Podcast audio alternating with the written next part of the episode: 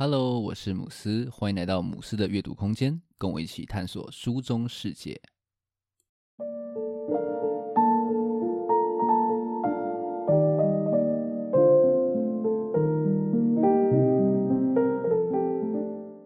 今天要来跟大家分享一本小说集，书名叫做《那一天，我们跟在鸡屁股后面寻路》。如果啊要我用一句话来形容这本书的话呢，我大概会用下面的十二个字来形容。民俗在地，生猛多元，爆笑骇俗。会知道这本书啊，是因为看到我的书友选书人的推荐。如果大家有兴趣的话呢，他的 IG 我也会放在资讯栏。那个时候啊，我看到他推荐这本书，就觉得说，哇，这书名也太酷了吧！然后之后呢，在今年去台北书展的时候，在九歌出版社的摊位看见这本书，就非常期待哦，马上把它带回家。读完我非常非常的喜欢哦，作者何文金是一九九八年出生的，超级年轻。那这本书呢，其实只是他的第一本的小说集啊，只能说呢，真的是怪物，实在是太强了。好，那话不多说，我们就开始今天的介绍吧。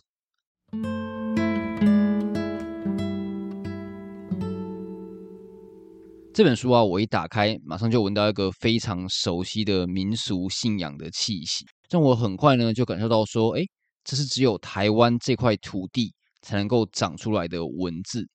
这本书的第一篇小说就是跟书名同名的那一天，我们跟在鸡屁股后面寻路。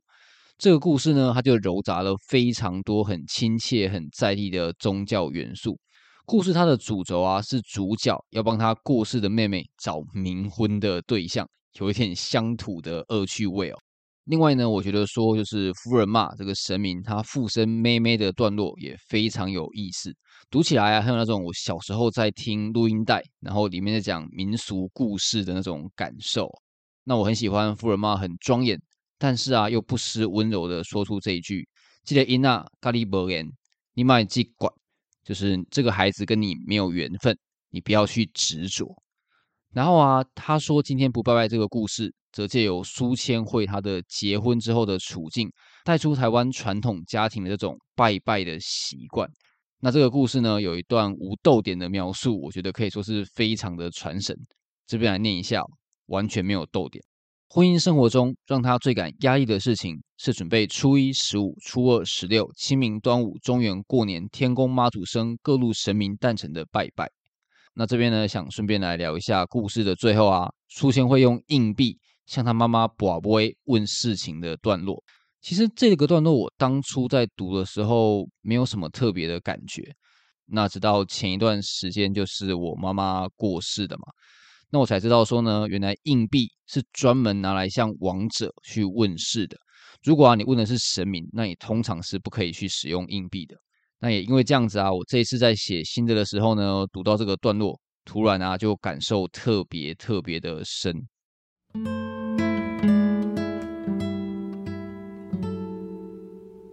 除了民俗气息之外啊，这本小说集我觉得另外一个特色就是何文金他翻完了非常多的主题，比方说一个男人的摄影史这个故事，就用拍男人的概念。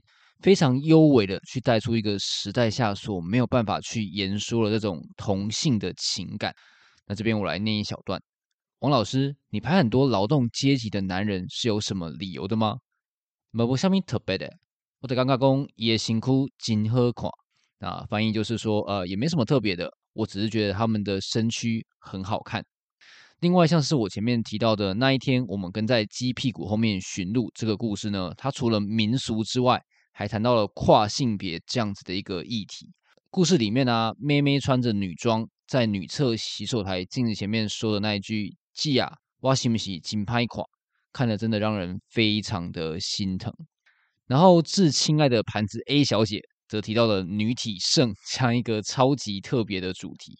读完呢，只能说奇妙的知识又莫名其妙的增加了。那我这边一样来念一小段：要成为合格的器皿。你得与其他人一起接受基础培训，全身洗净沐浴之后，要在双乳、腹部和腿上放个鸡蛋的状况下，横卧不动，不能让鸡蛋掉下，小幅度地呼吸，保持这个姿势四小时才算及格。那论集体失忆症在家族场域中实践的可能性，这个标题超级无敌有够长的故事呢，则提到了老人照护这样子的一个主题。很多的段落啊，读起来真的都非常的血淋淋，但是又非常的真实。像是书中的这一段话：自从他患病以来，我总希望他沉睡的时间越长越好。只有当他睡着时，我才稍感心安，不用担心他又自己跑出去。认不得回家的路，不必担心他又开了哪个家电忘记关，进而引发火灾，更不必担心他在一楼以外的地方无法控制地排泄。许多时候，我对自己的心态感到愧疚，却始终无法抛弃这类想法。我太想喘口气了。最后来谈谈一个如你这般的人这个故事。在这个故事当中呢，何文金他采用了小说中相对少见的第二人称叙事。描写了出版啊、写作还有社畜的人生。那这边一样来念一小段：你进出版社的第一件工作，就是将书载到纸类回收厂，书本碎成雪，碎雪中不乏大家名作。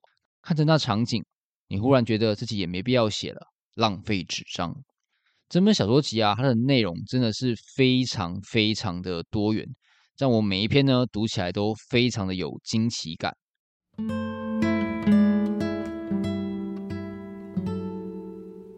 不过啊，这本书我觉得它最大的看点就是里面那非常浑然天成的黑色幽默，很多的地方啊都 超级的地狱，常常就是笑出来，然后觉得哎好像不是很妥当哦，只好又默默的把嘴巴闭上。那口说无凭，这边我直接举一些例子来让大家感受一下，比方说书中这一段医生示范搓大便的段落，医生戴着手套的手指在他的肛门肌肉周遭打转，轻轻按摩。东抠西搓，把碎物带出来。大便是干的，一粒一粒落在成人纸尿布上，像安迪小时候养的兔子排出的粪便。丈夫以前都要求安迪自己捡兔子大便。时光挪移，现在丈夫自己成为了兔子。明明啊，应该是超级沉重的啊、呃、医疗照护现场，何文金呢却偏偏拿兔子来对比，让人忍不住就是会笑出来。另外啊，我也超级喜欢疼痛转身这个故事里面附身还魂的设定。阿杰呢，他借由阿嬷的身体还魂之后呢，居然就大喊说：“我小妹剩 BDSM 啦！”那如果你不知道什么是 BDSM 的话呢，可以自己去 Google 一下，毕竟这个节目是普遍级的。然后呢，故事后面呢，居然还讨论到说，到底要驱鬼还是去找老人做 SM 的服务呢？真的是超级的荒谬。这边来念一下：要解决你阿嬷的事。方法二选一：一个愿意陪七十岁阿嬷玩 BDSM 的人，或法力高强能驱鬼的法师。你觉得找到哪一个的几率比较高？在读的时候啊，看到这一段真的是笑死啊，有够哭的，完全没有想到说呢，可以用这个角度去切入这样子的主题啊，真的是有够屌。然后我觉得何文金他小说的收尾也是非常的厉害，常常呢就是哦生猛到我整个就是会吓到。我自己啊是习惯在睡前去读小说的，结果呢，读这本书的时候呢，常常就是被惊吓到，可能原本已经有些睡意了，然后就完全又睡不着。比方说呢，电梯上楼最后那个按摩棒的段落，真的是非常的经典。那这边来念一下：女儿坐在病房的折叠椅上，弓起的脚放在打直的膝上，伸直的那一只脚跨上病床，脚底板前后摇晃着丈夫骨间的模样棒状器物。她眯起眼看清了，那是一只开启震动功能的按摩棒，插在丈夫的肛门里。张亦绚在推荐序里面形容说呢，这本书里面很多的喜剧元素是恐怖片式的。那我觉得这个形容啊，真的是非常的贴切，很认同他说的，喜剧的境界要走微妙的路数，不量贩、不矫情、不刻板，大概是三个重要的准则，可以通过考验的应该不多。但文金就是少数把这钢索走得异常漂亮的例子。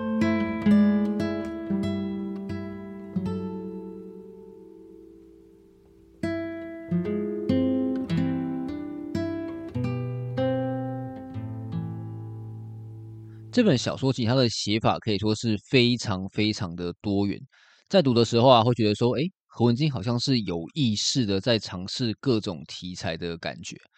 那我在后记中呢，看到他说了这段话，证明我的想法应该是对的哦。